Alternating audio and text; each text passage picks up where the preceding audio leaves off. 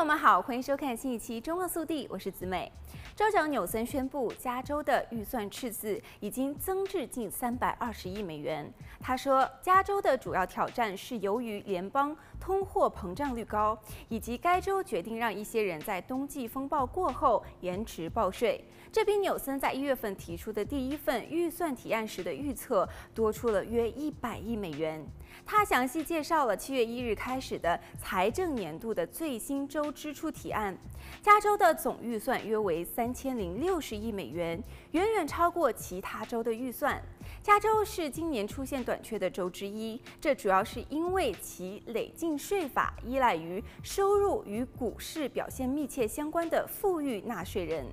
其实早在一月份，纽森就提出了一些弥补赤字的想法，包括削减九十六亿美元的开支。他的最新提案增加了另外十一亿美元的支出削减，如果收入没有改善，还会增加多达三十九亿美元。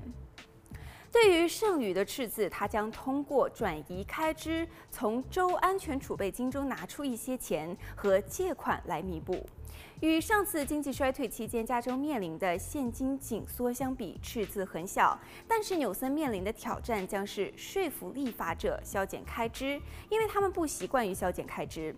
纽森一月份的计划是削减防洪项目的资金，推迟扩大儿童保育补贴计划，并且取消一项五亿美元的计划，以帮助小企业支付与某些州债务相关的更高的税率。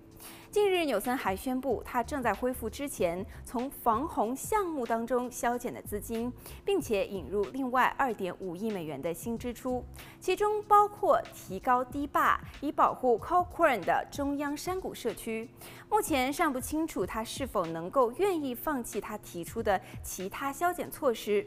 此外，纽森去年签署了一项扩大儿童保育补贴的计划。该计划将支付额外的两万个家庭，但是由于赤字，纽森提议将这笔资金推迟一年。他辩称，该州在填补已经有的托儿名额方面遇到了困难，但是这样的行为还是激怒了一些民主党议员。他们表示，该州难以填补托儿名额的原因是没有足够的托儿工作者。好了，本期节目到这里就结束了，我们下期再见。